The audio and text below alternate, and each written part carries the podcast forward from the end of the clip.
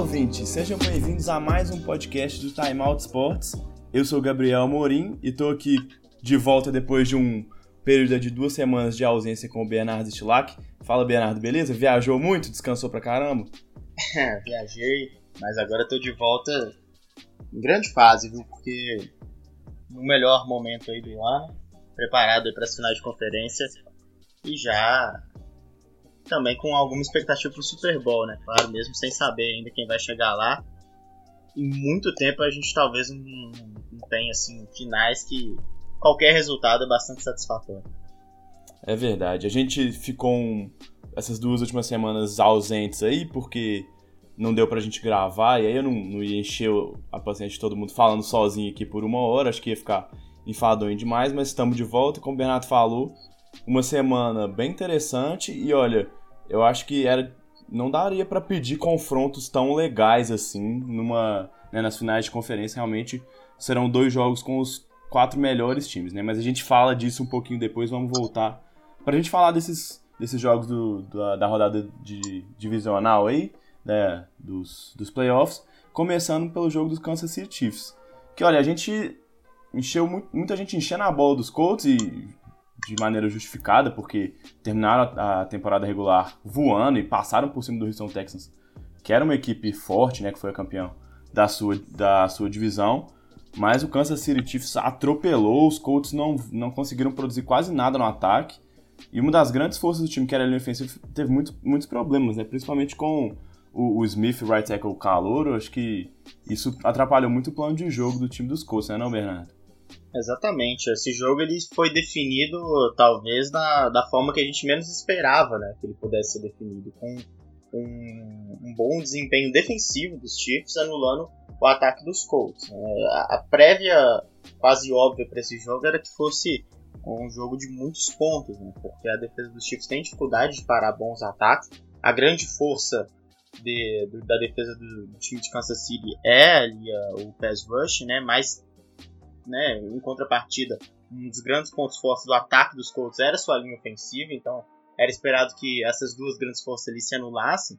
E ainda sobra um time que tem o, o Andrew Luck, né, que estava que tava em um ritmo alucinante antes dessa partida. Então, a probabilidade de um grande número de pontos aí era, era muito grande, mas o que aconteceu foi diferente. A defesa dos Chiefs conseguiu colapsar aí o, a linha ofensiva dos, dos Colts, né? E o Andrew Luck não teve vida fácil, não. Muito complicado. E contando ainda com alguns erros pontuais assim do time em, em horas importantes. Né? O próprio Andrew Luck teve um fumble ali no, no segundo tempo importante. A, a primeira primeira jogada ofensiva, a primeira campanha ofensiva dos Colts, que jogando contra os Chiefs fora de casa é muito importante pontuar logo no começo, né? Porque o time dos Chiefs é um jogando com a vantagem no início e é outro é, não conseguindo impor aí pontos no placar logo no, desde o começo. E aí teve um drop ali do Eric Ibram que foi, para mim, embora bem no começo do jogo, muito importante, porque logo depois o Kansas City Chiefs conseguiu ter dois drives seguidos com jogadas bem envolventes e, e touchdowns, né? E aí abriu 14 a 0 dentro de casa e a partir dali o Indianapolis Colts em momento nenhum demonstrou capacidade de nem chegar perto do placar. É, essa vantagem inicial realmente fez muita diferença. A gente sabe que o ataque dos Colts é, se sustentou muito, como a gente falou, nessa linha ofensiva muito forte, que melhorou, assim, mudou da água para o vinho mesmo, da temporada passada para essas adições é, via draft foram muito importantes, né? Tanto o Quinton Nelson quanto o Brandon Smith. Mas é, a partir do momento em que o time não conseguiu instalar esse jogo, esse jogo corrido e não teve nenhum first down até o finalzinho da, do segundo quarto, né, Bernardo? No último drive do segundo quarto só, que ele conseguiu o primeiro first down, tava 17 a 0 em first downs pro Kansas City naquele momento do jogo, né? As coisas não funcionaram bem. Um time que cedeu apenas 18 sacks na temporada inteira regular e, e cedeu 3 sacks nessa, nessa partida contra os Chiefs, né? Então, é, compli... outra, o time dos Colts não conseguiu nenhuma terceira descida, né? Então, a primeira grande corrida do Marlon Mack foi no quarto quarto, né? E ele conseguiu duas seguidas ali, já naquele momento em que a defesa dos Chiefs já estava toda preparada para o passe, né? Então estava todo mundo lá atrás, sem muita preocupação com o jogo terrestre dos Colts. Aí o Marlon Mack conseguiu aparecer, enfim. E antes disso, Nada de, de, muito impressionante. E do outro lado, o ataque do Kansas City Chiefs é, atuando como atuou durante toda a temporada. Né? Assim, no terceiro quarto, a defesa dos Colts apareceu pro jogo. Foi, foram ajustes bem feitos ali na, uhum. no intervalo, dificultando, conseguindo fazer sexo no, no Patrick Mahomes, que não é das tarefas mais fáceis, né? Dificultando ali também o jogo terrestre, com o Daniel Williams jogando muito, assim, contabilizando o jogo todo, mas durante uma parte do, da partida ali, especialmente no terceiro quarto, ele teve mais dificuldades. Mas eu queria chamar a atenção pelo lado do ataque dos Chiefs, além, claro, do jogo terrestre do Daniel Williams conseguindo suprir muito bem a ausência do Kevin Hunt, né? ninguém deve ter lembrado dele aí nessa, nessa, nessa partida contra os Colts. Mas falar um pouco do Travis Kelsey, que é uma arma de segurança mesmo do, do Patrick Mahomes. Ele teve 7 recepções para 108 jardas, né, uma média de 15 jardas por recepção, é, o que demonstra, e, e nenhuma das recepções foram com muitas jardas, né, assim, a, a mais longa foi de 30, ou seja, ele teve realmente avanços muito importantes, ganhando jardas depois da recepção, e sempre que o bicho estava pegando ali, ele era quem o, o Mahomes procurava. Então o Kelsey teve um jogo sensacional e, e foi a, arma mais perene do Kansas City Chiefs no jogo. Assim. É, Mesmo nessa... quando o ataque estava com dificuldade, ele aparecia e aparecia bem. É, nessa, nessa recepção que você falou que foi mais longa, a grande parte das, das jardas ele conseguiu depois da, da recepção, né? Isso, então é, é, é, exatamente. Então é um exemplo realmente de como o, o Mahomes procura eles realmente de, de mais é, desespero, assim. Né? A gente viu nesse jogo, acho que dois ou três passos do Mahomes totalmente desequilibrado, como, como já foi a tônica da temporada inteira, mas sem plantar os pés, desequilibrado e tal, naqueles passes mirabolantes dele, e todos eles sempre direcionados pro Travis Kelsey, né? Ele é aquela arma de segurança no meio do campo, e, e ele não é tão... não chamou tanta atenção no jogo, assim, por essas jogadas, como, por exemplo, o Tarek Hill, que teve aquela corrida para touchdown, ou que, né, que adora as recepções mais longas e tal, apesar de nesse jogo a mais longa dele ter sido para 17 jardas, mas ele vai tá sempre ali, sempre consistente, basicamente durante toda a temporada foi assim.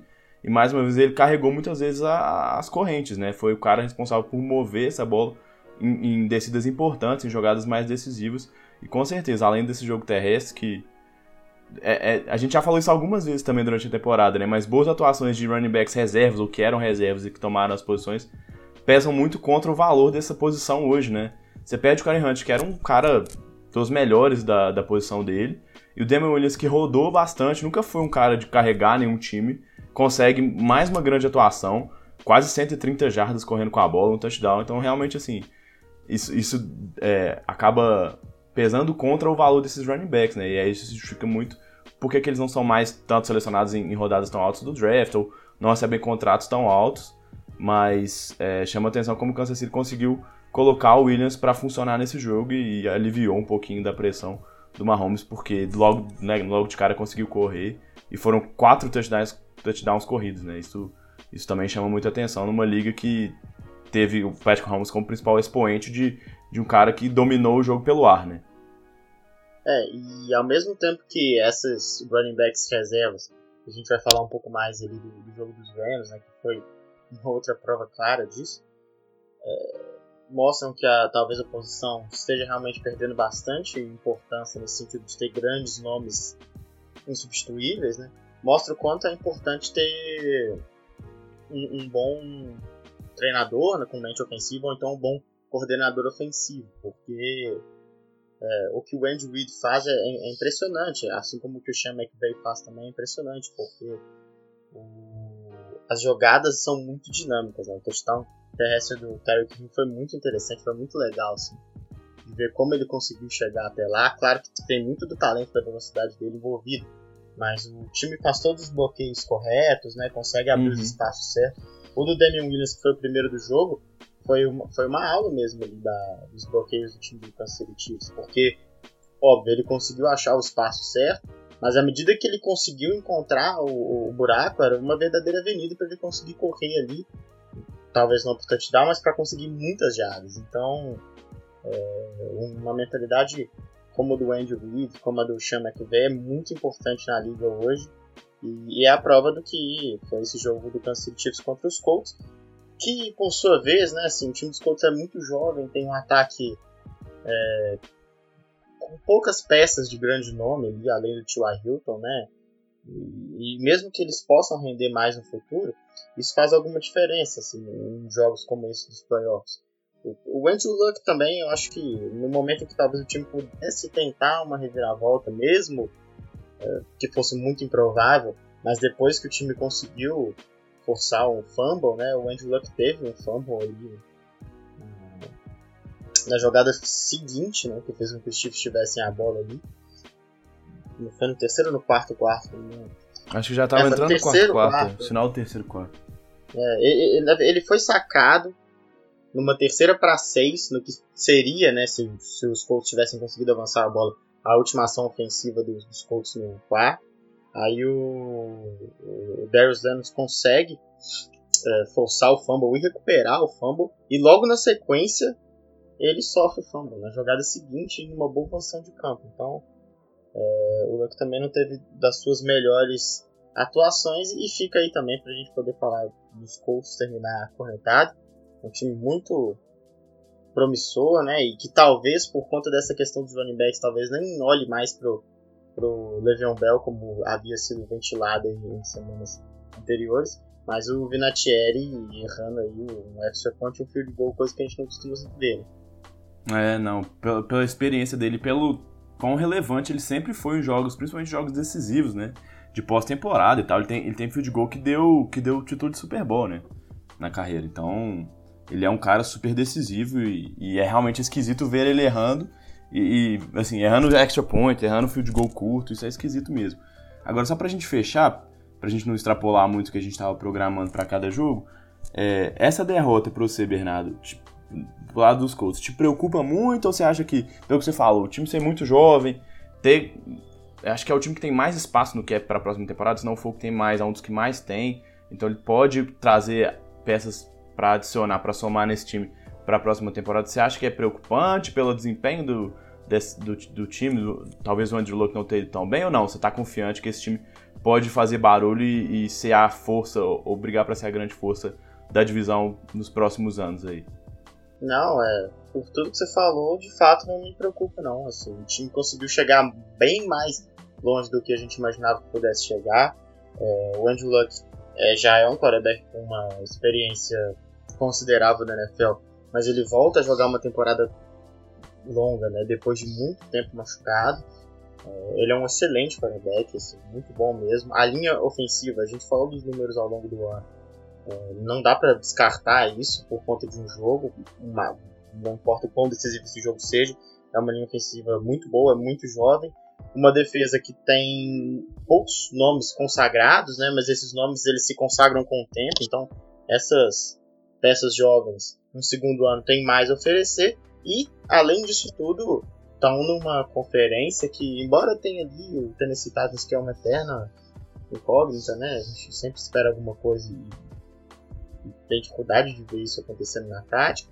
Tem o Houston Texas também, que é um bom time.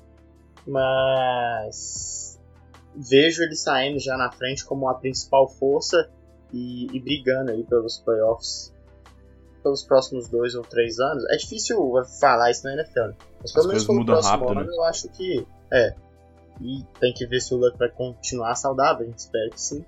Mas não me preocupa não. Acho que o Indianapolis Colts é, é um time que só tem a crescer e além de tudo tem esse espaço no salary cap aí que pode ser muito bem usado na, na free agency. Vamos ver se a opção do, do time dos Colts vai ser de fato de trazer uma grande estrela para que eleve o patamar do, da franquia ou vai ser de gastar moderadamente ali para poder melhorando o time de pouquinho em pouquinho. Lembrando também que o Indianapolis Colts tem mais mais escolhas do draft que o convencional agora por conta de uma troca que eles fizeram com os Jets nesse draft desse ano.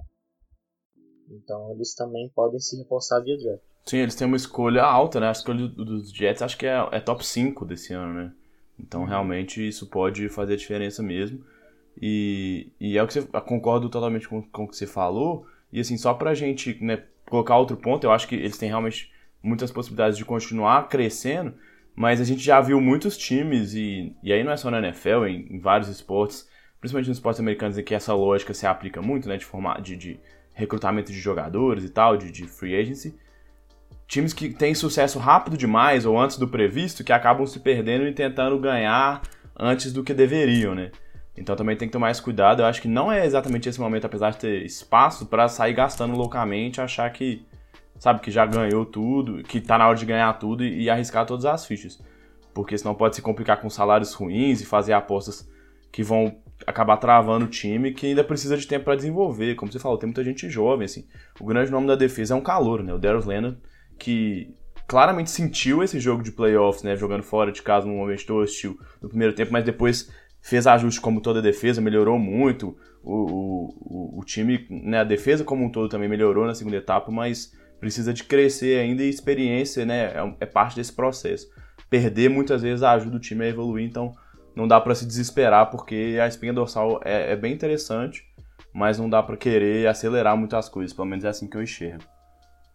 Sem dúvida. Beleza? Só pra. Né, e falando em defesa, só uma coisinha assim que eu não, não poderia deixar de passar, assim, a gente falou muito da defesa do Kansas City. E, e, durante a temporada também, acho que no jogo contra os Rams a gente comentou isso. Essa defesa não é espetacular, assim, a secundária tem vários problemas, mas principalmente essa linha defensiva tem caras que, que são playmakers, né? Que são capazes de fazer jogadas e criar jogadas pro ataque, né? O DeFord, na melhor temporada da carreira, foi muito bem nesse jogo, o Just Houston também muito bem. Chris Jones é um cara que de interior de linha que consegue é, gerar muita pressão. Então, é, se essa defesa, né, principalmente essa linha, jogar nesse nível, realmente é um time que, que sobe de patamar, assim. É, porque a gente sabe, a gente disse a temporada inteira que o ataque ia produzir como produziu mais uma vez. Né? Acho que, acho que o mínimo que o time fez de pontos foram 30 pontos, né? 30 ou 31 pontos durante a temporada inteira. Acho que 27. 27, então, é, mas mesmo assim, não é um número baixo de pontos, né? A gente vê vários times passando zerados. De forma. Exatamente. Então essa defesa conseguindo disruptar os ataques adversários, assim, com muito sexo e com roubadas de bola, pode ser a grande diferença. Mas, enfim, vamos guardar essas análises pro finalzinho que a gente vai falar dos jogos das finais de conferência. Bora pro próximo jogo que, pra variar, a gente falou que ia falar uns 10 minutinhos, mas já estouramos aqui, mas tudo bem. Vamos continuar aqui no jogo de sábado à noite e falando de, né, de times que sabem correr muito bem com a bola, sem ter grandes nomes na posição de running back. O CJ Anderson, para mim, foi o grande destaque desse jogo de, de sábado à noite. Que cara que foi cortado dos Panthers, né, que como todo mundo sabe é o time que eu torço aí, quase não entrou em campo. O Christian McCaffrey monopolizou as, as carregadas nessa temporada. Parecia que estava em declínio total de carreira, mas de repente tem uma partida dessas depois de ter dois jogos finais de temporada, depois da lesão do, do, do né? Do, do Brown também, o reserva do Gurley. É, tá correndo muito bem com a bola e o time tornou-se de Anderson o principal que ele chama de workhorse, né? Aquele cara para carregar mesmo a bola nos, nas jogadas mais, mais importantes, assim, e, e teve uma atuação é, excelente o time do, do, Los Angeles Rams como um todo correndo com a bola, mas principalmente o CJ Anderson, né, Bernardo? Ah, sem dúvida. 238 jardas totais e 3 touchdowns de jogo terrestre, né? O C.J. Anderson teve algumas jardas a mais só do que o Todd Gurley. E ele é realmente o destaque, até pelo fator surpresa, né? Uhum. Ninguém esperava que ele pudesse ser esse cara. É, foi uma contratação de finalzinho de temporada, que a gente até questionou bastante para poder saber Sim.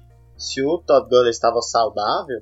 E esse questionamento continua de uma certa forma, porque é, mesmo com o jogaço que o CJ Anderson fez às vezes era um pouco estranho o Todd Gurley não tá ali na formação do snap, né? E o CJ Anderson, que não é nem um workhorse, né? Deve um work buffalo, alguma coisa assim. o bicho tá grande, tá, né? Tá enorme. Nossa. Enorme. Mas assim, fez um jogaço. Tá nível Ed Lace, assim, né? Naquela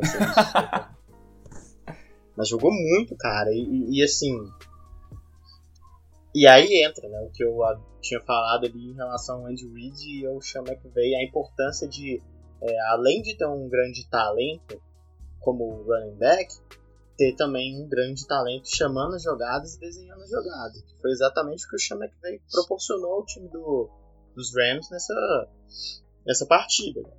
É, com muitas mudanças de, de movimentação ali, de jogada antes de começar, ou seja, ele estava conseguindo ler a forma como a defesa do Dallas Cowboys estava se preparando para parar. Do outro lado, a defesa do Dallas Cowboys não estava conseguindo né, demonstrar é, nenhum tipo de resposta a esse jogo terrestre do Los Angeles Rams, ou seja, um, um playbook muito diversificado de jogadas terrestres e, e, que deu certo o tempo inteiro. 238 jardas é um número absurdo, é absurdo para playoffs e para uma defesa que tem como ponto forte, né? É uma defesa assim, meio que, que o pessoal fala de a moda antiga, porque o ponto forte da defesa do Dallas Cowboys é o, o os jogadores, os linebackers que eles têm. Uhum. E, ou seja, um time que tem o Sean Lee ali, que é um, um, grande linebacker, e agora dois outros novos, né, com Jalen Smith e com o Van Der Esch, jogando no nível que está jogando, permitiu a, a essa quantidade de jardas terrestres, é porque houve um erro além de, de, de técnico ali, né? Houve um erro realmente tático que não conseguiu ser corrigido. Primeiro tempo, segundo tempo, o time dos Rams correndo com a bola sem parar e conseguindo passar o tempo inteiro. Foram só 186 jardas aéreas aqui na NFL de 2019, né? É uma aberração ter um número tão maior assim de jardas terrestres do que de jardas aéreas. Ainda mais com um time como, como Los Angeles Rams, né? Que se demonstrou um time muito poderoso também lançando a bola. Então fica aí um, um Realmente, congratulação ao, ao Sean McVay. Também por ter conseguido fazer é, ajustes aos jogos em relação aos jogos anteriores sim, dos Rams. Porque eles terminaram a temporada é, em baixa, a gente pode dizer assim. Perdeu o jogo para os Eagles, teve, perdeu o jogo para os Bears e teve muita dificuldade contra os Lions. E em todas essas situações, com problemas parecidos ali, que era a defesa anulando o jogo terrestre de forma a deixar o play action do Jared Goff muito mais previsível, né? E a gente sabe que quando isso acontece, o Jared Goff não é o mesmo quarterback. E, e o que aconteceu nesse jogo, o Jared Goff nem precisou usar muito play action, porque o jogo terrestre funcionou muito bem, mas foi a reativação dessa, dessa arma ofensiva pelo chão. E melhor do que isso, impossível. Do outro lado, a gente viu o Ezekiel Elliott, que tá ali pau a pau com o Todd Gurley, né, como, como talento na posição, é melhor que o CJ Ederson, né, assim, não tem discussão em relação a isso, mas que fez um jogo muito fraco, correu para 47 jardas em 20 tentativas, porque a defesa do, dos Rams conseguiu parar as jogadas, não teve muita diversificação, e talvez tenha sido a melhor atuação da dupla Sue e Aaron Donald no, nos Rams desde que o Andama com Sul chegou no início ah, do ano. Com certeza, viu? Foi o melhor jogo do Sul, assim, de longe. Ele, ele finalmente pareceu o cara de Detroit Lions, de Miami, Miami Dolphins, né? Conseguiu ser um cara que impediu muito o jogo corrido e, e, e, além disso, conseguiu chegar no quarterback, né? Foram duas pancadas no, no, no, no Dak Prescott, né? Então, realmente foi o, o grande jogo do Sul. É, e agora fica essa questão, assim, o Dallas Cowboys é um dos maiores times, o mais popular da NFL, é, vem acumulando muitas decepções em playoffs, né?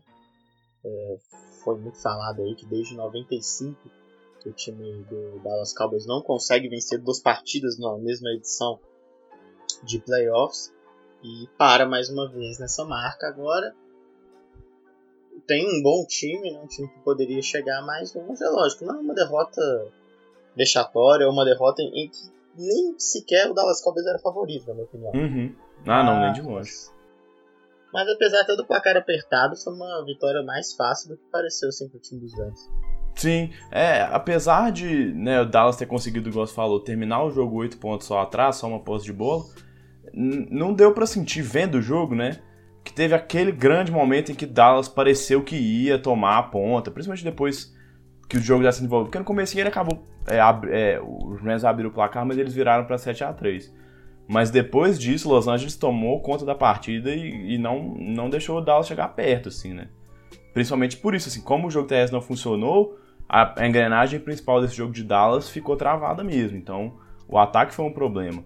Agora, se eu tenho. E, e acho que é, do lado negativo é isso que você falou, Ezequiel realmente foi mal. E o Dak Prescott, acho que tá bem claro para todo mundo agora que ele realmente ele é um, um, QB que vai muito bem num time muito armado, mas que não vai ganhar nada sozinho, né?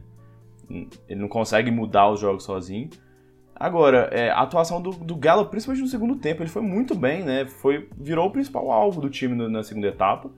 E isso é muito interessante e importante para o time. O Gallup não teve a temporada que muita gente previu, porque os recebedores do Dallas realmente eram um corpo muito aberto, assim, não tinha ninguém que chamasse muita atenção, principalmente até a chegada do Amari Cooper né, no meio da temporada. É, o Gallup era o principal prospecto vindo do draft, né? Ele é um calor para lembrar, então é, ele sendo jovem e tendo uma boa atuação num, num, jogo fora de casa contra uma das melhores equipes da, da liga inteira, né? E, e, com um jogo muito travado, assim, sem conseguir ter engrenagem, sem, ter, sem conseguir que essa engrenagem inicial de corrida funcione.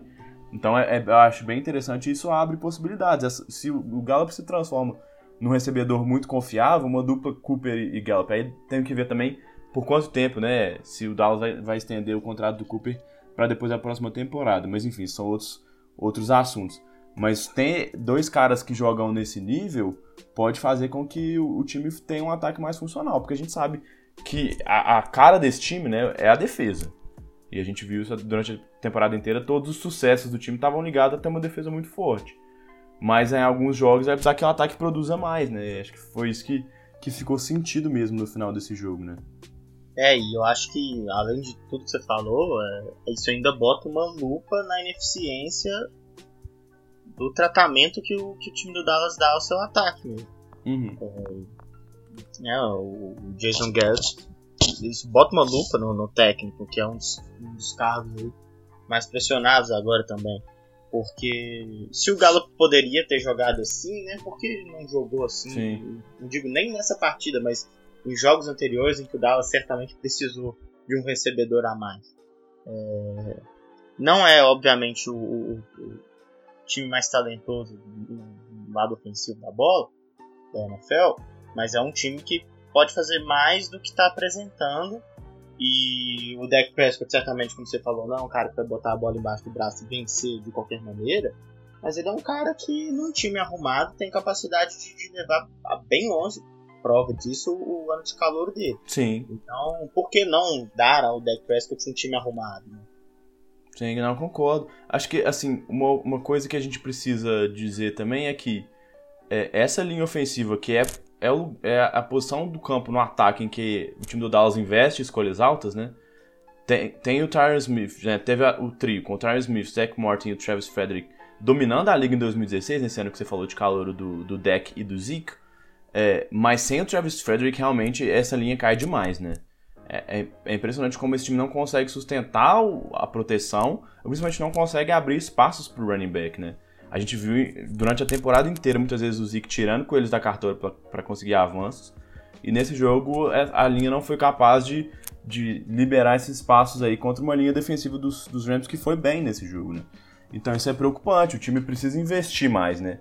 A gente sabe que esse time, né, a gente viu investindo é, escolha alta no Leighton Van Der Esch, várias escolhas é, em jogadores de secundária nos últimos anos, mas a gente viu poucos nomes né, de, dos skills, skill players no ataque, né?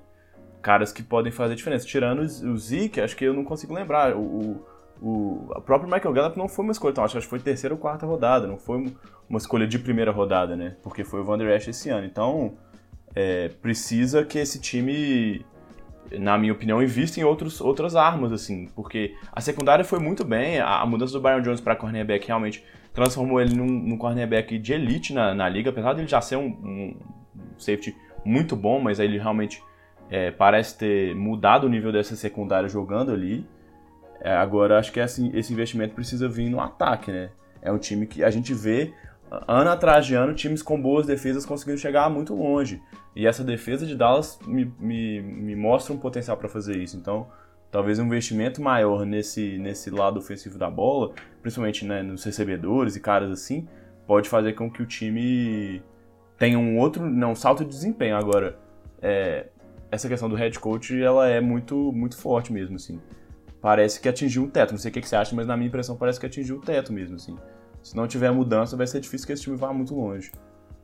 É, o que o falou e o que eu falei também, eu, eu, concordo que não sei se demitir o Jason Garrett, mas trazer um, novo coordenador, o mais, mais simples de fato seria demitir o técnico. Uhum. Talvez surtisse um efeito mais imediato. Mas Não sei até quão longe também o time do Dallas poderia chegar. Eu não acho que é decepcionante, não, mas, mas acho que já é. vi técnicos tirando mais de, de, times com menos qualidade, por exemplo, os Rams ano passado. É, é. Eu acho que fica mais essa questão, não por esse jogo, não por tão, tão longe, quão longe eles conseguiram chegar nos playoffs, mas mais por conta da, da campanha da temporada regular mesmo. Uhum. Oscilando muito, começando muito mal. É, mesmo quando vencia, você tinha a sensação de que poderia ser mais. E quando começou a ter uma sequência grande de vitórias, se deveu muito ao fato da defesa jogando num nível muito alto. O ataque não chegou a encantar em momento nenhum, dependia muito do Zeke Elliott.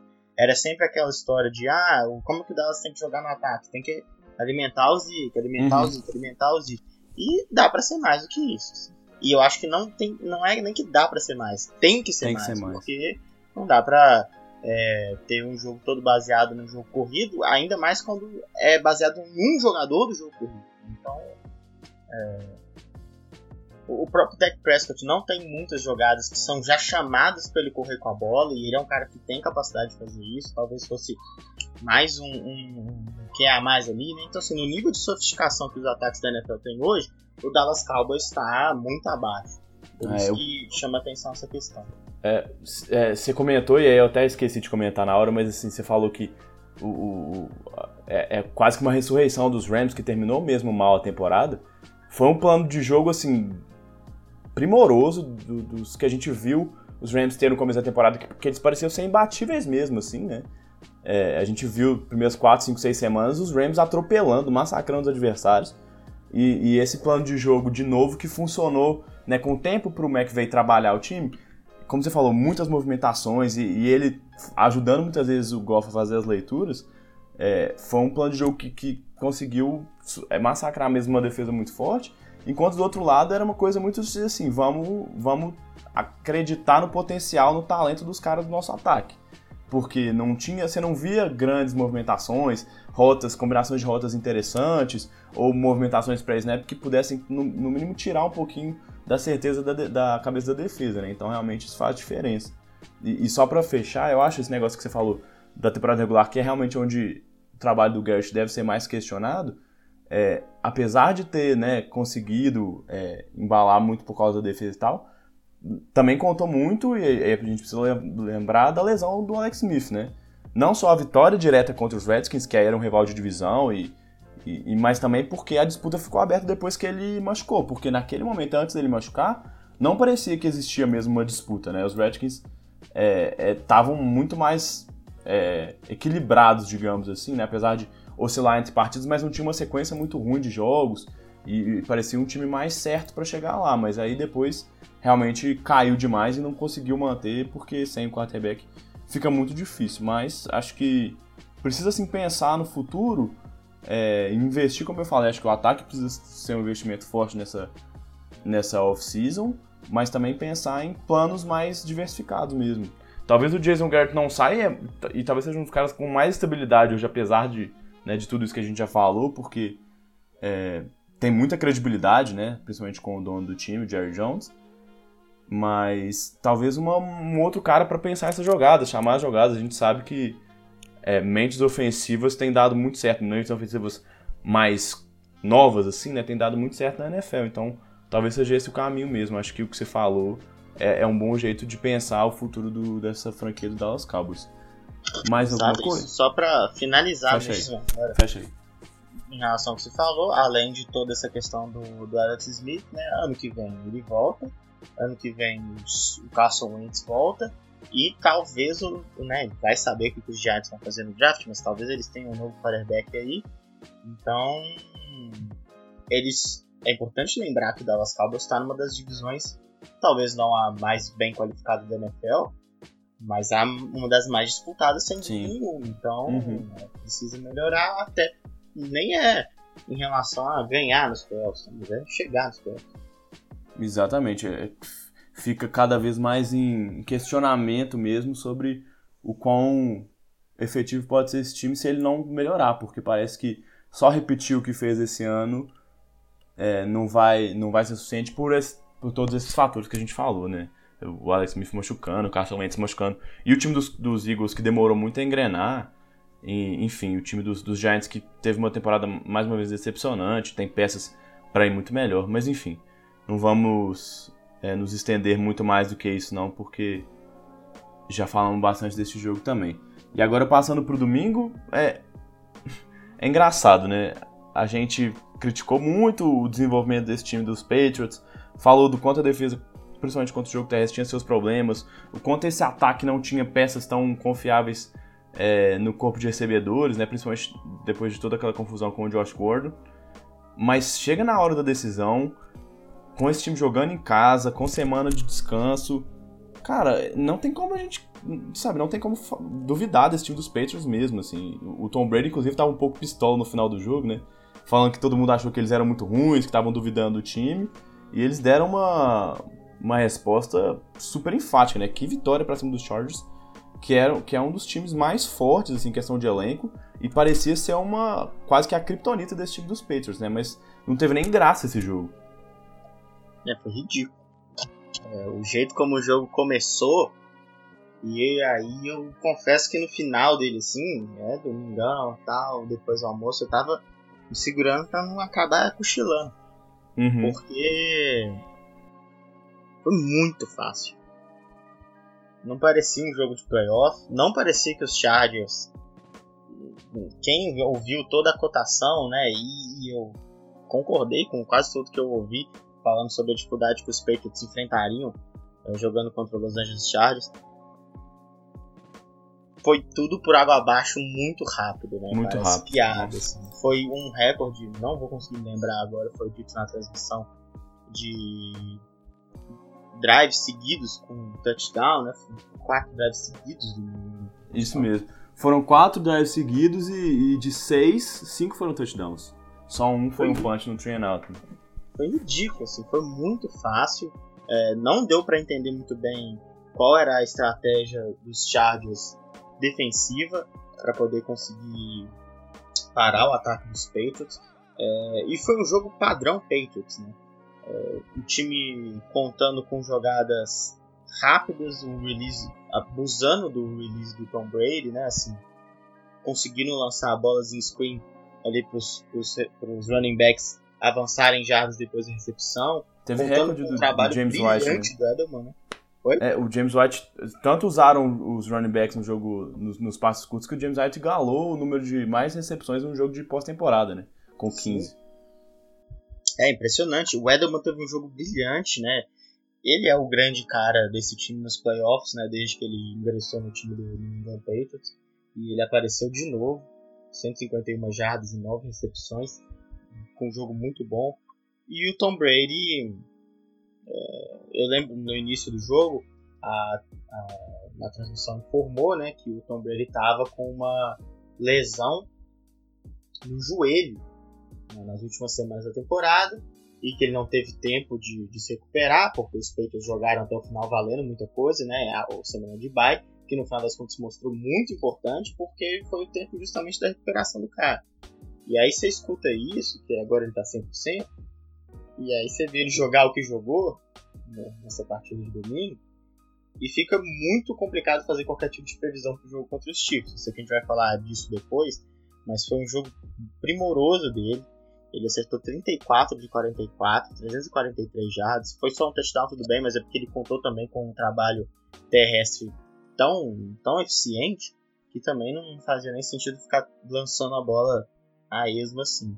E, e aí o time dos Chargers, que é um dos poucos times, e talvez aí, né, já a, a tal fama de ser um time que poderia ser um embate perfeito contra o New England Patriots, que poderia pressionar o Tom Brady sem precisar mandar a blitz, né? Embora o Tom Brady não tenha sido tão eficiente contra a blitz esse ano, nos playoffs parece que vira outro tipo de, de jogador, realmente é impressionante. Porque tem ele o Melvin Ingram e o Joey Bosa, que são jogadores muito bons e que por si só poderiam, talvez não sacar o Tom Brady, mas dificultar bastante as jogadas de passe, no, no mínimo, né, fazer com que ele tivesse que dar passes curtos, e aí o time dos Chargers também tem jogadores que têm capacidade de parar esses jogadores. Por exemplo, o Dervin James, o safety, que é um cara que em muitos snaps mesmo, não se alinha lá no fundo do campo, né? Ele vem é, fazer os tackles bem próximo ali da linha de scrimmage. É, falando assim, né, não dá para entender como que os Patriots conseguiram é, essa pontuação tão larga nas, nos quatro primeiros ataques e também não dá para entender por que os Chargers não usaram mais essa, essa pressão no quarterback. Foi muito fácil realmente para os Patriots, eu até, tenho até pouco para falar sobre esse jogo. É, acho que uma das coisas que chama muita atenção, e a gente viu muito no, no jogo da semana passada dos, dos Chargers, é que funcionou muito bem contra os Ravens usar um esquema com sete defensive backs muitas vezes, né? Porque ele tem, ele tem defensive backs, né? principalmente jogadores de safety. Você falou, o Derwin James é um deles, mas o Philip também é, participa disso aí, o Trey Boston também, enfim. São, são, caras, é, são, são caras de secundária que são mais fortes do que o normal para jogadores dessa, dessa posição e que trouxeram um dinamismo ali para o meio do campo, né, para esse patrulhamento do meio do campo, que fez com que o jogo terrestre do, dos Ravens, que é o principal, a principal arma desse time com o Lamar Jackson, com que esse, esse jogo terrestre não, fun não funcionasse tão bem. Mas aí a gente viu um plano de jogo mesmo que, que foi uma coisa de massacre de, sabe, tonelada contra quilo, assim. É, o time dos Patriots colocou muita gente para correr com força entre as linhas e usou o Sonny Michel para ser o cara que carregava o time. Então, a partir do momento em que os Chargers não conseguiram perceber, né, ou pelo menos não, o Gus Bradley não fez essa alteração no plano defensivo do time, New England correu o suficiente para abrir uma vantagem que já era quase irreversível, né? Como você falou, quatro touchdowns nas primeiras quatro posses inviabilizou com que os Chargers tivessem um jogo equilibrado, né? Um jogo, um jogo ofensivo equilibrado. E aí proporcionou muita pressão para cima do Philip Rivers, proporcionou com que o time dos Patriots tivesse muito, muita paciência para correr com a bola, queimar cronômetro, que dentro de casa é o que eles mais gostam de fazer, né? Eles gostam muito de controlar o relógio, trabalhar esse jogo. Tanto que o Melvin Gordon quase não foi um fator no jogo, né? 9 carregadas para 15 jardas. É, é assim, é, é, risível esse número. É, porque foi. ele não pôde participar do jogo, né? Não é nem que ele, né? Ele teve algumas carregadas em que ele não foi bem, mas a, a partir de um certo momento do jogo, o Los Angeles abriu mão. Não tinha, não tinha mais por que existir correr, ter um corredor dentro de campo. É, então, 35 isso... a 7 no primeiro tempo. É, assim, isso acabou, assim. É, você falou que você quase cochilou. Começou o segundo tempo, Los Angeles não conseguiu fazer nada, eu fui fazer um lanche, sabe? Tipo assim, eu já tava com fome, falei, eu não vou ficar aqui. Porque não tinha mais jogo, assim, New England só, corre, só precisou correr para manter essa distância que, assim, no, pare, 41 a 28 não parece, é ruim, mas não é um massacre, assim, mas assim, esses últimos pontos, se não me engano, foram dois touchdowns no último quarto, nos, nos últimos cinco minutos, alguma coisa assim do jogo. Exatamente. Então, assim, era para ter sido um massacre de, de 41 a, a menos de 10 pontos, a 7, alguma coisa assim. Então, é, realmente, esse, essa diferença no placar que se abriu muito rápido é, inviabilizou um jogo equilibrado. E a gente sabe o quão bom é o time do New England nesse, no, no, no futebol americano situacional, que eles chamam, né? nessas pequenas coisas. Principalmente quando se tem muito tempo para trabalhar, semana de descanso, jogando em casa, sabe, temperatura baixa. A gente já viu esse filme muitas vezes e isso parece que isso vai se repetir todas as vezes que os adversários não conseguirem acertar um plano de jogo muito rápido e se, e se adaptarem a essas, essas coisas que o New England está mostrando. Como o ajuste demorou um tempo, esperaram um intervalo para conseguir fazer qualquer tipo de ajuste relevante no time dos Chargers, aí já era. Aí 35 a 7 realmente fora de casa contra os Patriots era, era assim, é, era batata, o time dos Patriots já estava classificado e o segundo quarto, o segundo tempo basicamente não existiu, né? É, e eu acho assim, analisando para o futuro, a gente tem falado muito sobre hum, né, a gente falou mais sobre os times que perderam, porque os times que venceram a gente vai falar um pouco mais no final do podcast. Eu acho que é uma derrota que, em relação a peso histórico na carreira, é muito forte assim pro currículo do Philip Rivers. Uhum. Talvez ele nunca tenha tido um time com tanta possibilidade de levar adiante como esse dos Chargers. Enfrentar com os talento Patriots. em todas as posições, assim, né? A gente viu muitas vezes é, ataques fortes do time dos, dos, Chargers, mas defesas muito ruins e vice-versa, enfim. Uhum. É, e é lógico, perder dos Patriots fora de casa, no jogo dos playoffs, é absolutamente normal, mas da forma como foi, e ele jogou mal. Uhum. É, e tem jogado mal também. Erra, errando passes, é, mesmo quando acerta alguns passes. Não é o, o, o, encaixe certo, assim, de dar rota com o recebedor. Às vezes é um passe um pouco mais atrás, um passe um pouco mais alto, um passe um pouco mais baixo. Em situações, por exemplo, que poderia ter um ganho de jardas depois da recepção, acaba sendo comprometido por conta da dificuldade que a recepção ganha pelo passe não estar tá sendo perfeito. Ele teve uma interceptação no momento do jogo, obviamente já não era tão crucial assim, que talvez não desse nada, mas, mas num erro de passe ali pro, pro Keenan Allen, que é o principal recebedor dele. Foi uma jogada muito bonita do Stephen Gilman, né, mas é, que um cara da, do tamanho do Philip Rivers, que almeja ter o tamanho que ele, que ele almeja, né, depois de encerrar sua carreira, não, não pesa muito, assim, em momentos cruciais ele, ele não conseguiu ter uma, uma, uma grande atuação. Então acho que foi, foi complicado para esse time dos Chargers, que, se eu não me engano, se não foi o melhor, foi um dos melhores times da, da temporada fora de casa. Sim, é. Venceu sete jogos, perdeu só um.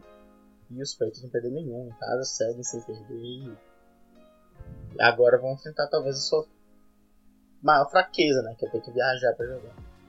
Exatamente. E só, só pra gente fechar essa questão dos Chargers, outra coisa, acho que o Philip Rivers terminou a temporada mal e acho que a gente chegou a falar isso, assim. Pra mim, ele, ele, pelas atuações no final da temporada, mesmo com o time conseguindo a classificação, a forma como ele atuou e, e sabe, quão mal ele foi em momentos muito importantes dos jogos, tirou ele até de, daquela briga para ser o, né, os últimos os últimos nomes ali no top 3 ou top 5 de MVP, porque ele tava tendo uma temporada muito boa no começo dela que estava sendo pouco levado em consideração por não estar tá liderando a divisão e a gente tem lá Drew Brees e Patrick Mahomes e outros caras que estavam mais em voga no momento. Mas quando parece que as atenções viraram para ele e, e, o time de Los Angeles, dos Los Angeles Chargers começou a chamar muita atenção por estar tá brigando de maneira muito forte, por ter terminado com uma campanha boa, né? Foram quatro, só quatro derrotas é, na temporada regular. Ele não, não respondeu muito bem.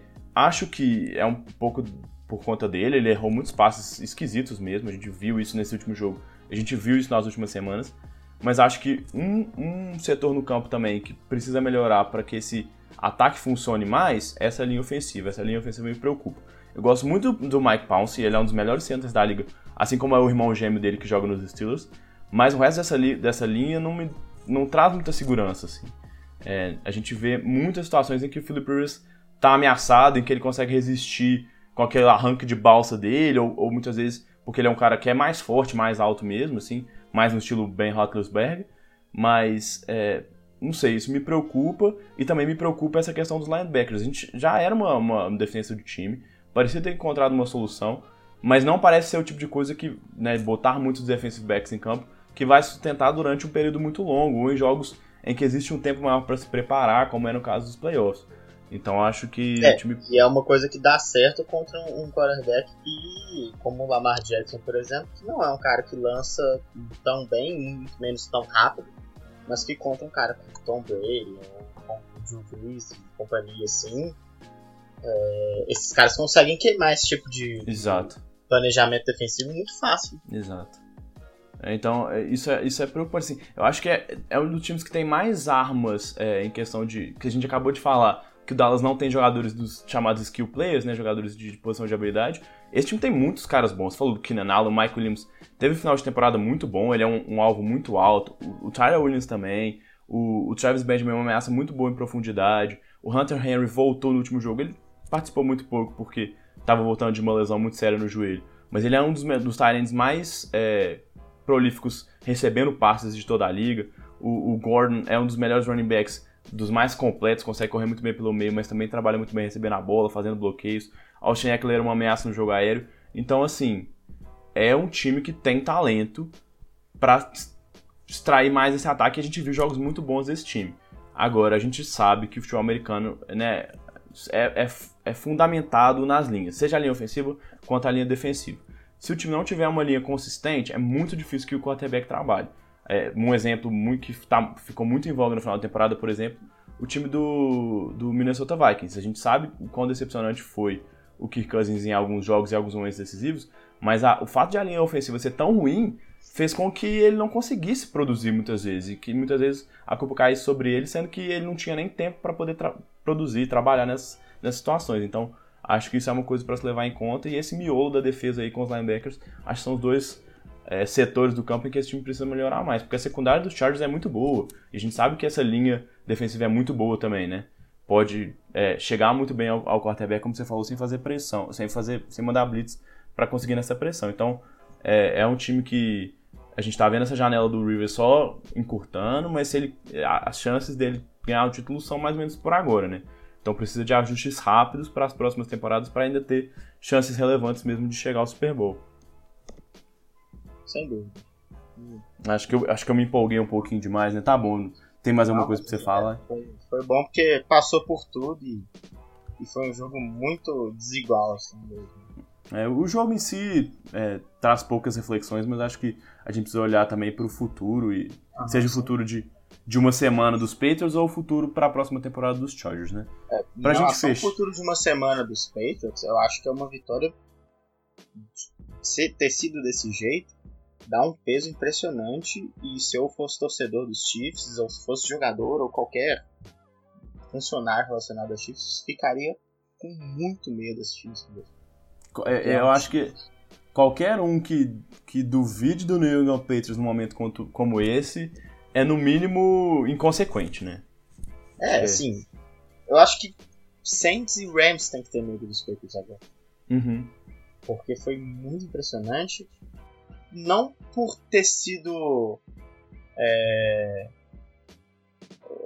explosivo, bonito de se ver e dado aquela sensação de imparável e de encher os olhos mas ao contrário, por ter dado a sensação de que foi muito tranquilo e que eles sabem fazer isso como nenhum outro time, talvez na história da NFL.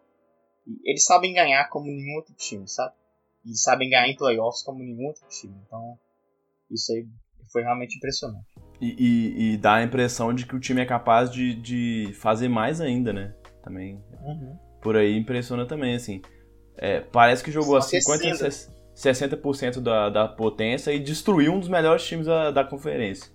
Imagino que esse time pode fazer a 100%, né?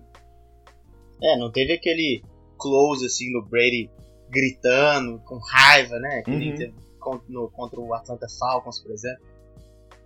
Não precisou disso, cara. Imagina quando ele estiver assim. É, real, realmente, acho que preocupados, os adversários dele precisam estar no mínimo, né? Porque realmente foi uma atuação é, magistral mesmo desse time, que mostra suas forças mais uma vez. Beleza? Vamos, vamos fechar, vamos pro último jogo. Bom, acho que é, foi engraçado, né, que a gente tava conversando, acho que foi porque domingo à noite, né?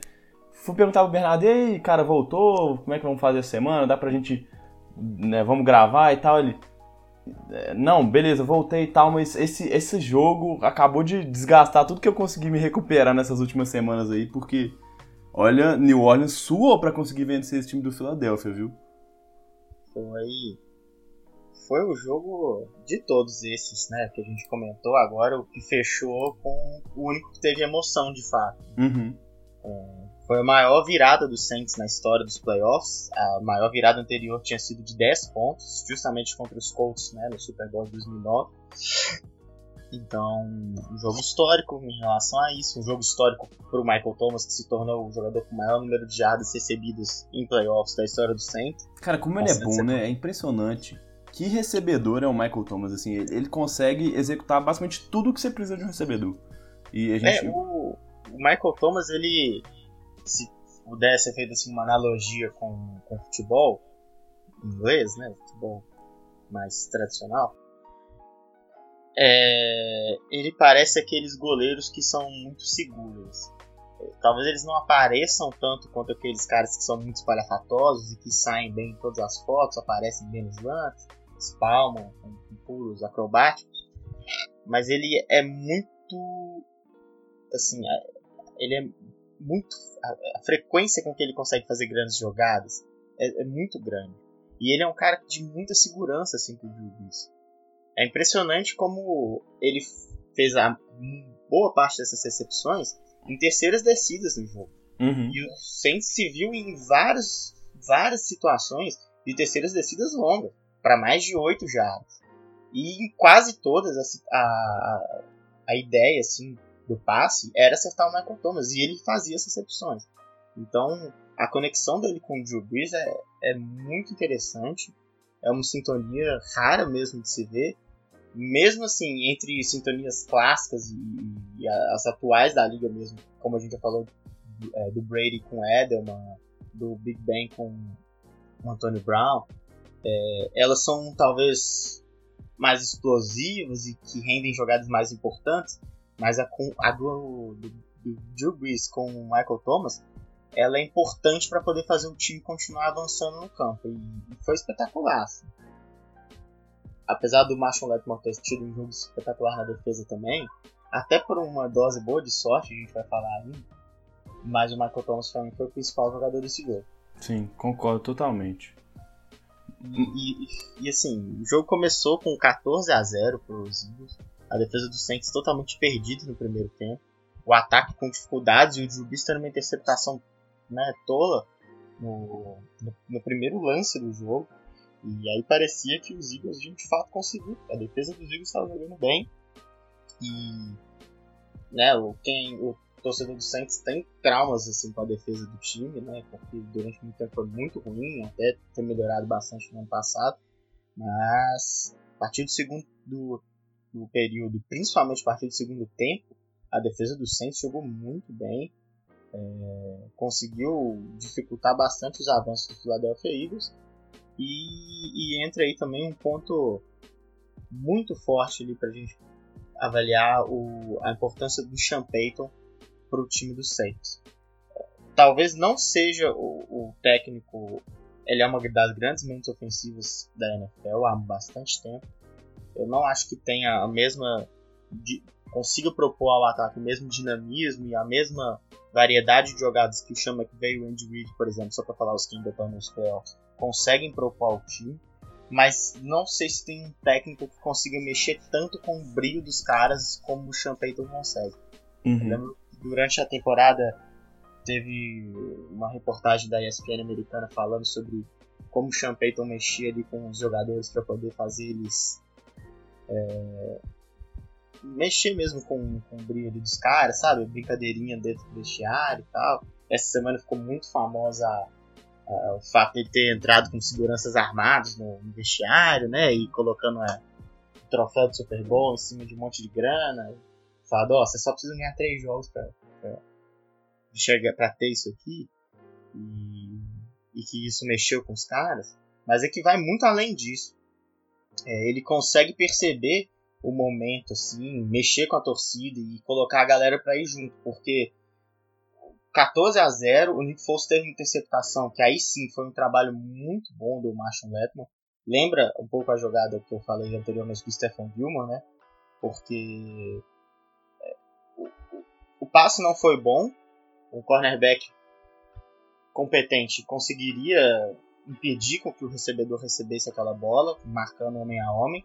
Mas você precisa de um algo a mais para além disso conseguir acompanhar o, o, o, recebedor e ao mesmo tempo conseguir fazer o movimento de, de receber a bola, porque foi basicamente uma recepção ali, aquela interceptação do Marshall Levy. E ali na, na, sequência, né, o time do Santos chegou para uma quarta descida, teve toda aquela sensação ali um pouco decepcionante, né, de não conseguir capitalizar o turnover da melhor forma, parando ali no, no, meio do campo, ainda no campo defensivo do Saints, né? Tendo que chutar um punch. E aí usando muito bem o Tyson Hill, coisa que ele tem aparecido muito bem nos special teams da temporada inteira. É o segundo momento em que ele aparece muito bem na temporada, né? Teve aquele punch bloqueado, que, ele, que praticamente mudou a história do, do time do Saints durante a temporada regular.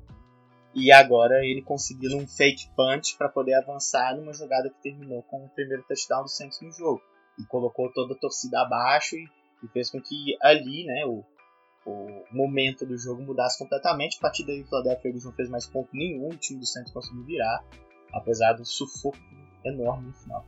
É, acho que essa, você definiu muito bem, assim, essa foi a campanha, né, desde a interceptação até a conversão na quarta descida, que realmente mudou a maré do jogo, assim, porque até o 14 a 0 até essa campanha, eu tava pensando comigo mesmo, depois que fez o 14 a 0 parece que o Nick Foles vai fazer de novo.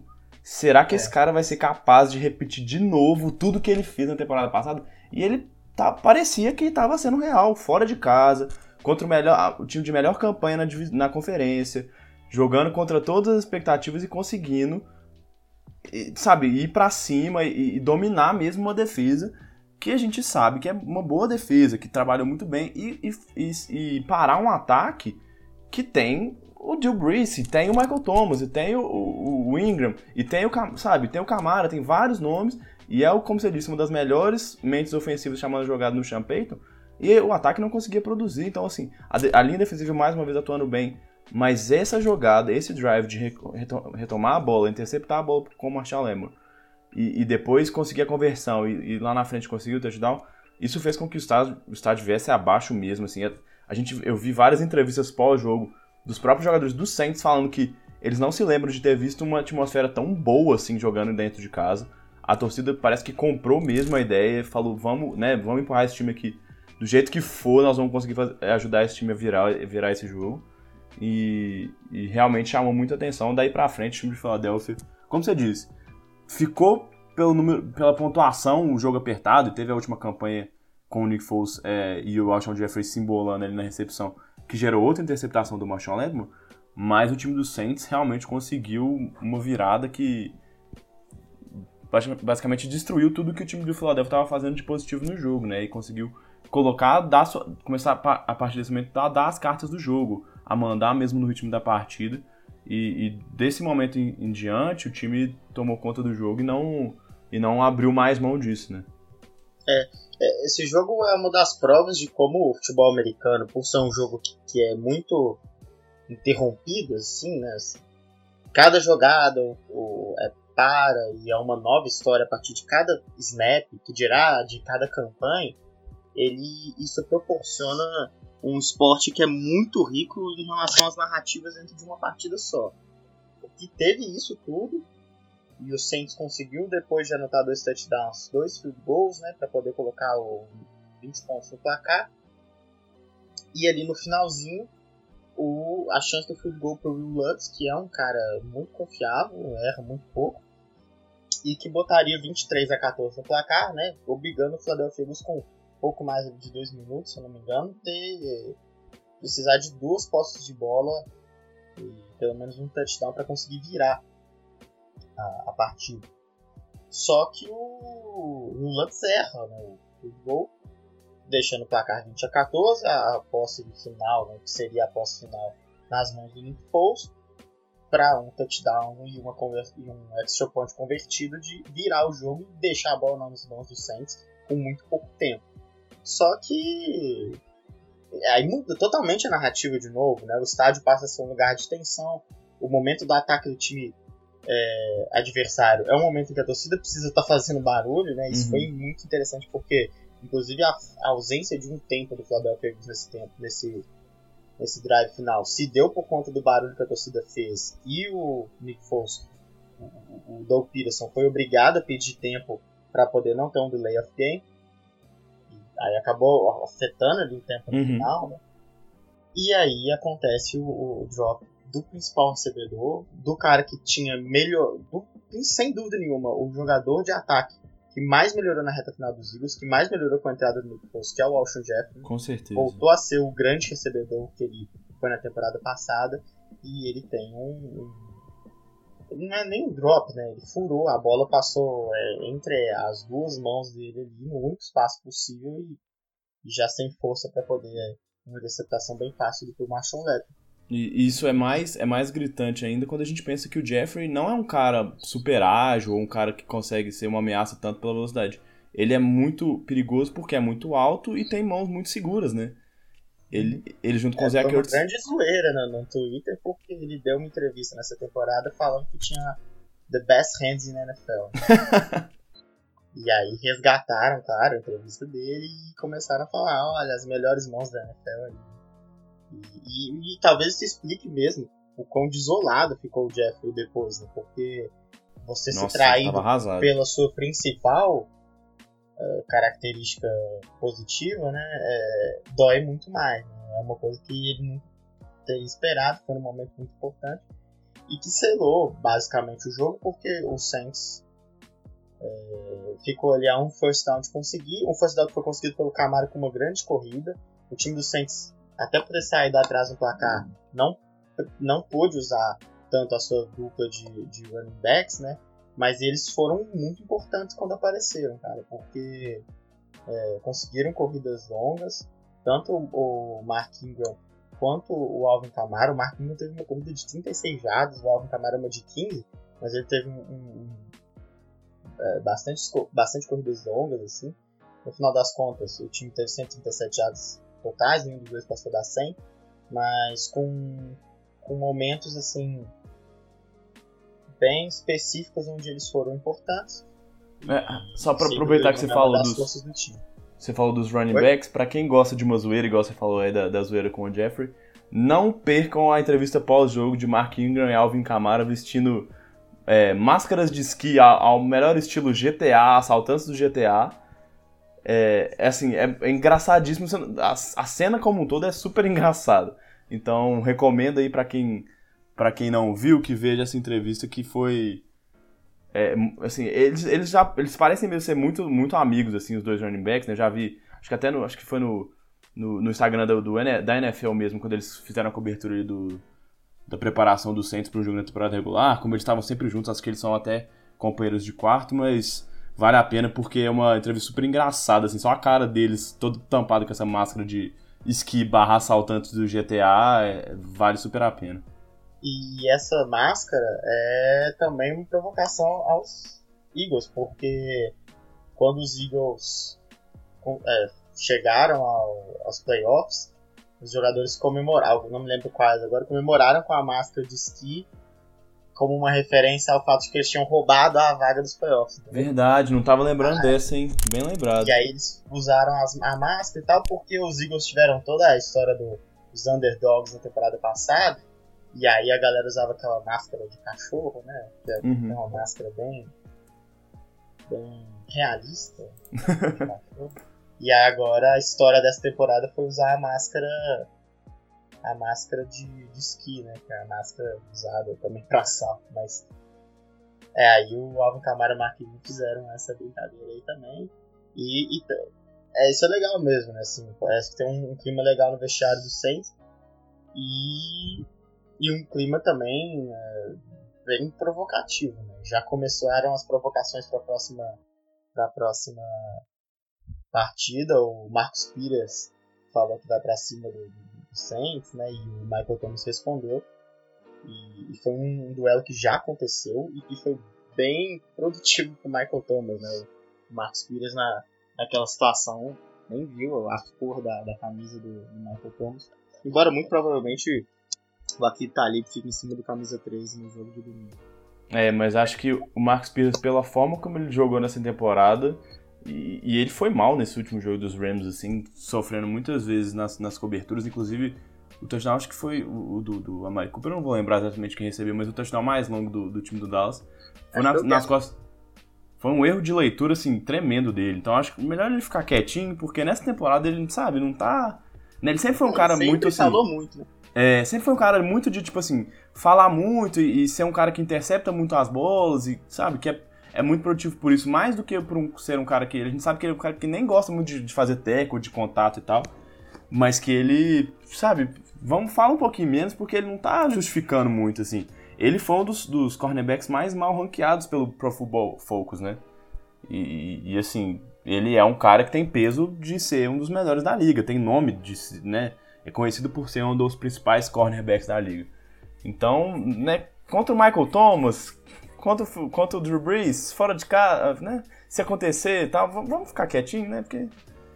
Eu tava ouvindo, se eu não me engano, o Chris Carter falando na, na Fox sobre essas declarações do Marcos Pires.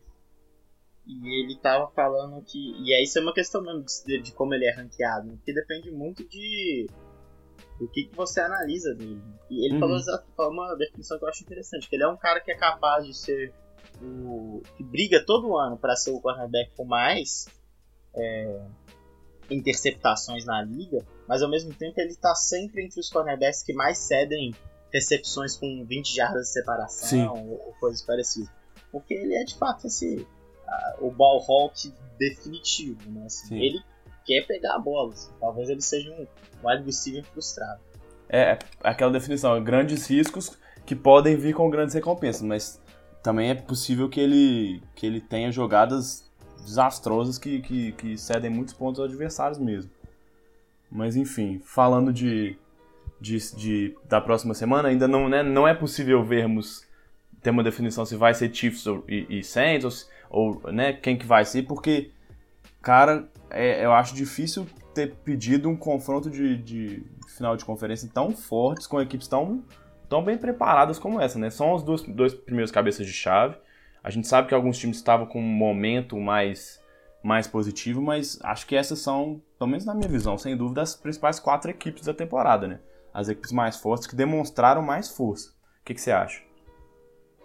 É, são os quatro principais ataques, né? E isso é bem, bem interessante, assim, para poder ser analisado, porque em toda essa questão das defesas serem mais consistentes, né? E por isso conseguirem chegar mais longe no campeonato, mas o que aconteceu nessa NFL, e até para poder coroar a grande narrativa que foi feita de falar que é uma liga cada vez mais focada nos, nos ataques, é, vai, vai, vai, vai se mostrando realmente eficiente essa, essa narrativa pelo fato dos quatro melhores ataques da liga terem chegado. Vão ser duelos muito bons. Eu tô bem empolgado para ver esses Chiefs contra os Patriots, porque o ataque dos Chiefs é, é uma coisa assim inexorável. Eles jogam bem sempre e o Patrick Mahomes é muito legal de assistir. Ele é um cara que ele sempre tenta jogar, independente do que aconteça. Talvez isso tenha que ser freado nessa partida, porque contra os Patriots, inclusive na, na temporada regular, ele teve uma interceptação que foi muito por culpa disso. Ele tentou um passe que não precisava ter tentado, mas foi uma derrota, cara, que, que diferente dos Rams pro Saints, foi uma derrota que não abalou de forma nenhuma o time dos Chiefs, porque é, ele começou mal o jogo, começou com uma interceptação, os Patriots saíram na frente, mas ele demonstrou muita é, postura, assim, muita frieza em voltar para o jogo e ter uma partida excelente, com 43 a 40, e o Rams e Saints acabou com 45 a 35 para os Saints. Então. E, é, isso, isso levando em conta que no primeiro, no primeiro tempo o time dos, do, do Saints destruiu o time dos Rams, né? Nesse confronto da temporada regular. Os Rams cons conseguiram. 35 a 17 também. Conseguiram uma recuperação, mas começaram avassaladores os, os Saints, né? Então. É, e assim, foi um jogo muito. Esse jogo do Saints Rams foi um jogo muito seguro, assim, do Saints. E foi a oitava vitória seguida do time. Foi quando eles chegaram ali ao topo da, da conferência, né? Porque impuseram essa derrota ao Los Angeles Rams. E no terceiro quarto os Rams conseguiram uma grande recuperação, né? Ficou tava 35 a 17, chegou a ficar 35 a 27. Os Rams com grandes possibilidades no último quarto, mas os, os Saints é, no final das contas tiveram um jogo sólido, maduro, assim, realmente, de quem é, fala, ó, não, aqui não, nós vamos ganhar em casa. Eu acho que não foi tanto a realidade de Chiefs e Patriots, foi um jogo mais apertado até o final, assim. Uhum. Até porque o momento do time dos Patriots na, na, na pré-temporada é diferente do da pós-temporada. Do Tom Brady também, a gente viu muito bem nessa partida. É, de qualquer forma, foram quatro times que se enfrentaram na temporada regular, fizeram grandes jogos e que tem aí revanches é, importantes. É claro que é muito diferente a situação. O próprio Saints e, e Eagles tinham se enfrentado na temporada regular que foi um dos grandes massacres né, dos Saints para cima dos Eagles. Obviamente não foi o que aconteceu no domingo. Então muda muito a, situação. Vamos ver como vai ser. Tem algumas questões assim do jogo dos Saints e Rams. O Rams acabou de vir de um jogo de quase 240 jardas terrestres contra uma defesa que foi a melhor contra o jogo terrestre na temporada regular. Tem sempre aquela questão, né? Ah, o time dos Saints sempre saiu na frente, mas então o time não corria tanto com a bola. Ainda assim é um time que joga bem, mas que teve contra os Eagles um, um problema sério que foi a lesão do, do Sheldon que é um dos, um dos motivos pelos quais o Saints tem uma boa defesa contra o jogo terrestre. E ele não joga, tá fora de temporada, então é, Vamos ver como é que vai, vai se comportar. Duvido que o time dos Rams vá com a mesma postura ofensiva, até porque tem o Sean McVay como técnico que vai fazer todos os ajustes necessários. E, então não, não, não consigo mesmo definir se tem um favorito para nenhuma das duas partidas.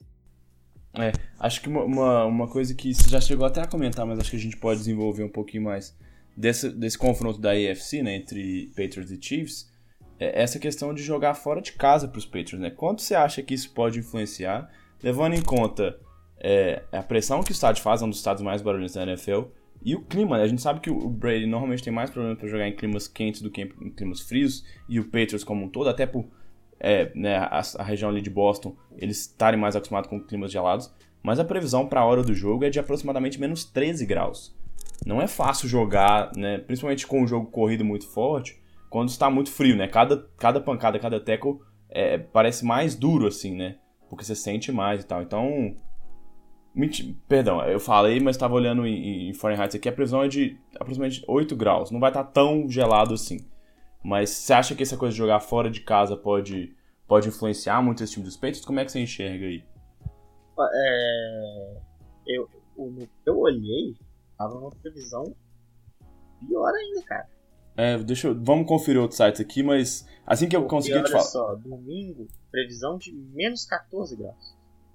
Putz, é aí é, vai variar entre menos 9 e menos 14. E eu tinha ouvido o cara falar na televisão também em 0 grau Fahrenheit, que pela conversão dá menos 17 graus. É, é isso mesmo. Eu, tava, eu olhei o certo, mas depois eu achei que estava olhando errado. É isso mesmo. É, é, entre menos 9 e menos 14, né? Variando perto ali de menos 3, menos 14 na hora do jogo. É, não tem previsão para neve, pelo que parece. É, parece que só no... sábado tem, então talvez... Exato. De qualquer forma, é é também é muito complicado falar sobre isso, e aí, lógico, vai parecer muito em cima do muro, né? talvez até seja.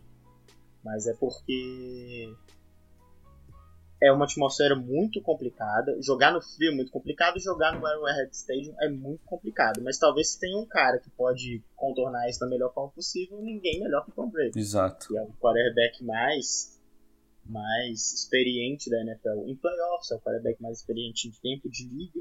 Então, e experiente também em jogar, jogar no frio. Eu, certamente isso é um fator, porque o Tom Brady não, não joga sozinho. Mas eu acredito que talvez seja um fator ainda mais complicado para a defesa do, do, time dos Patriots. E, e tem uma outra questão importante. O time dos Patriots tem números muito discrepantes de jogo terrestre dentro de casa e fora de casa. Sim dentro de casa é um time absolutamente dominante nesse jogo de, de trincheiras. E fora de casa é um time que tem muita dificuldade em conseguir estabelecer esse jogo. Somado a isso o fato de que a defesa dos Chiefs conseguiu a vitória com o Pass Rush jogando fino da bola, isso pode ser bastante complicado para o ataque do time dos Patriots. Porque baseou a sua vitória massacrante para cima dos Chargers no jogo, no jogo terrestre e nos passes curtos com ganho de jardas logo depois da recepção. E é justamente essa a, a grande força que o time dos Chiefs demonstrou na, na última partida. Claro que o Bill Belichick vai fazer todos os ajustes necessários, mas tendo um ataque como o dos Chiefs que é capaz de anotar muitos pontos imediatamente, assim como fez contra os Colts, eu acho que esse é o caminho para a vitória do time de Kansas City.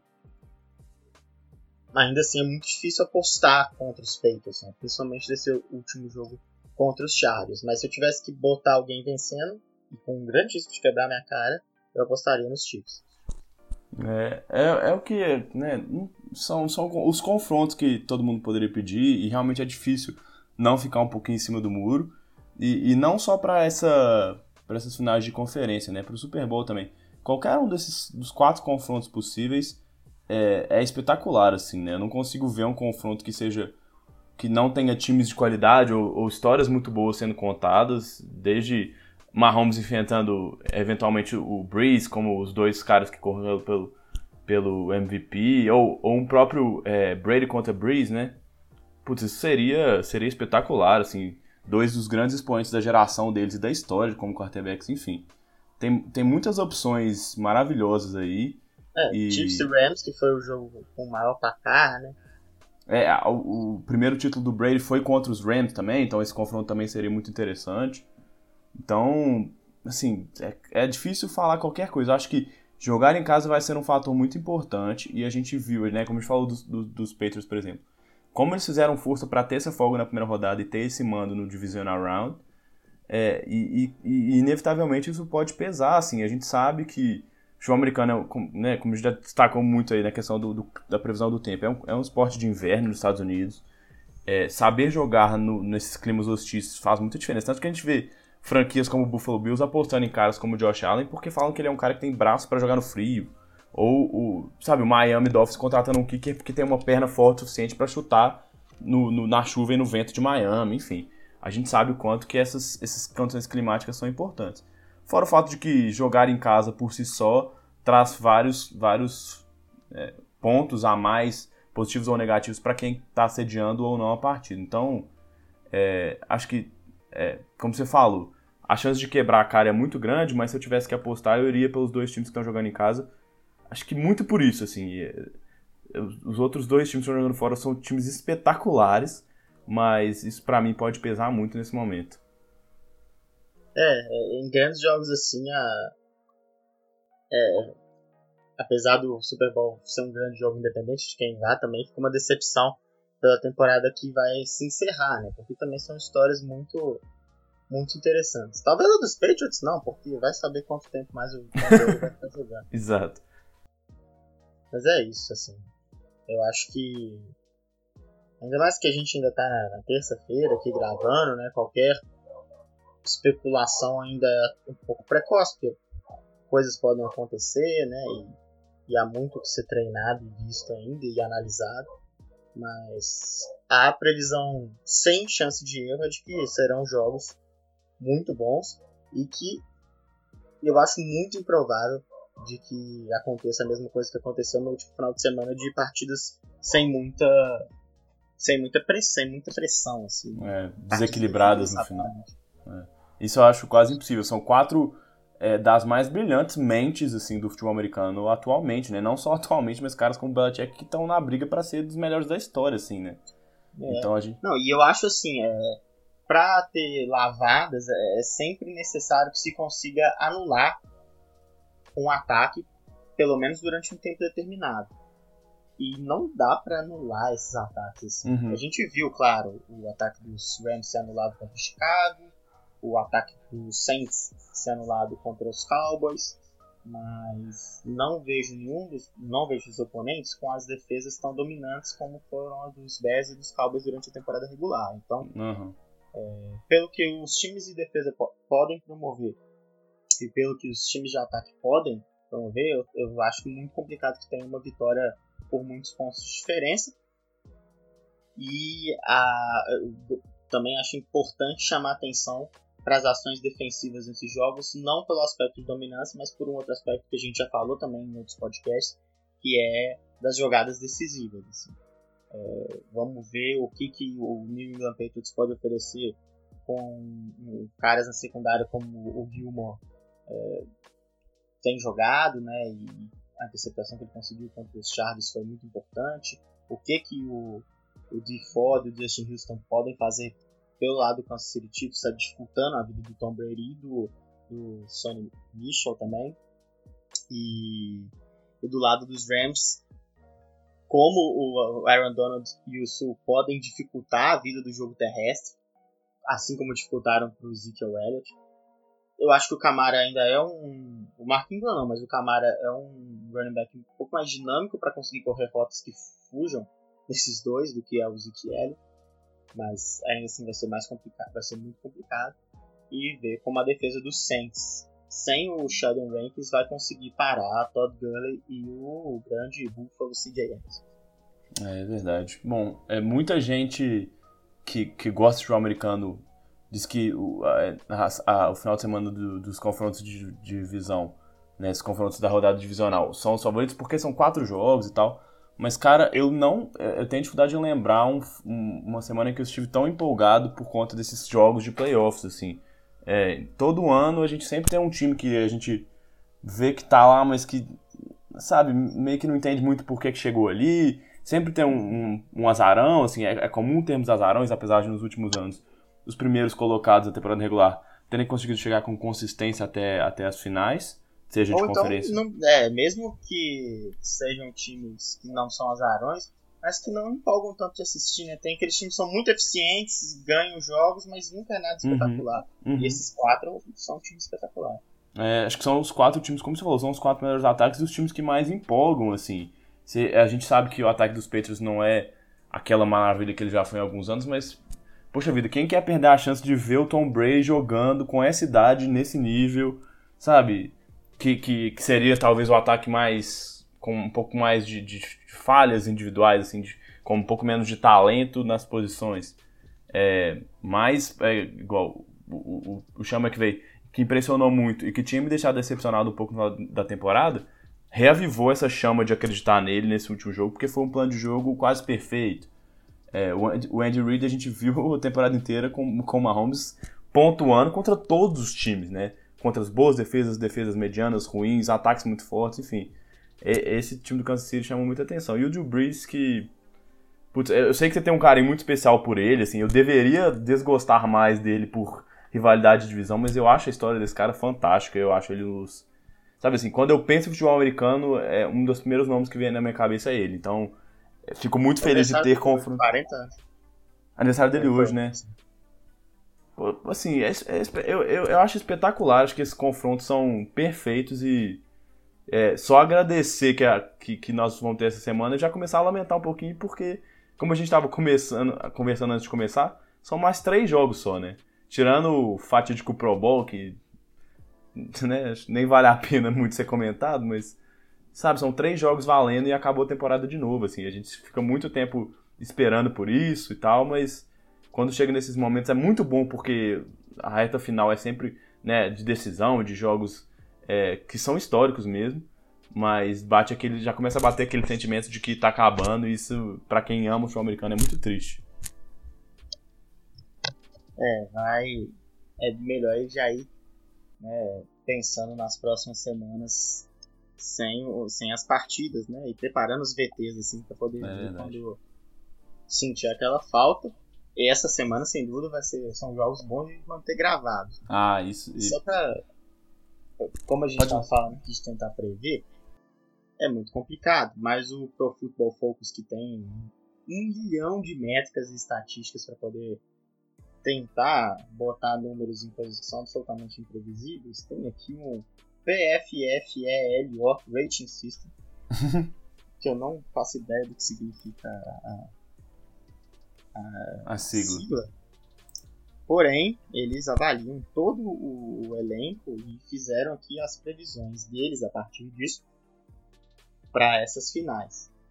E eles colocaram aqui um percentual de chances de vencer o Super Bowl com o Los Angeles Rams com a menor chance, 16%, New England Patriots com 20%, Kansas City Chiefs com 25,5% e o New Orleans Saints com 38,5%. Olha só. Assim, né? Não, dá, não é nada de muito, muito conclusivo, até porque a gente não, não tem acesso a como eles fazem esse tipo de, de, de Medição, conta. Né? né? Mas é uma conta que eles usam aqui para poder fornecer ali o conselhos para quem vai apostar nos times. É, e já dá pra alegrar o coraçãozinho do torcedor do Saints, né, não, Bernardo? Dá pra. Dá pra. Ah, dá... sei não, viu? Essas coisas que você mandar já. Mas vamos ver. Beleza, vamos, vamos terminar sem, sem drama demais por conta do final da temporada. Vamos terminar com energia boa, porque realmente esse final de semana vai ser especial. O final da temporada chegou e os grandes times estão aí, felizmente, pra gente poder assistir, né, não, Bernardo? Exatamente. E aí, na semana que vem, a gente está de volta já falando sobre as últimas partidas e prevendo o Super Bowl. É isso aí. Um abraço então pro Bernardo e um abraço aos ouvintes. Até mais, até semana que vem.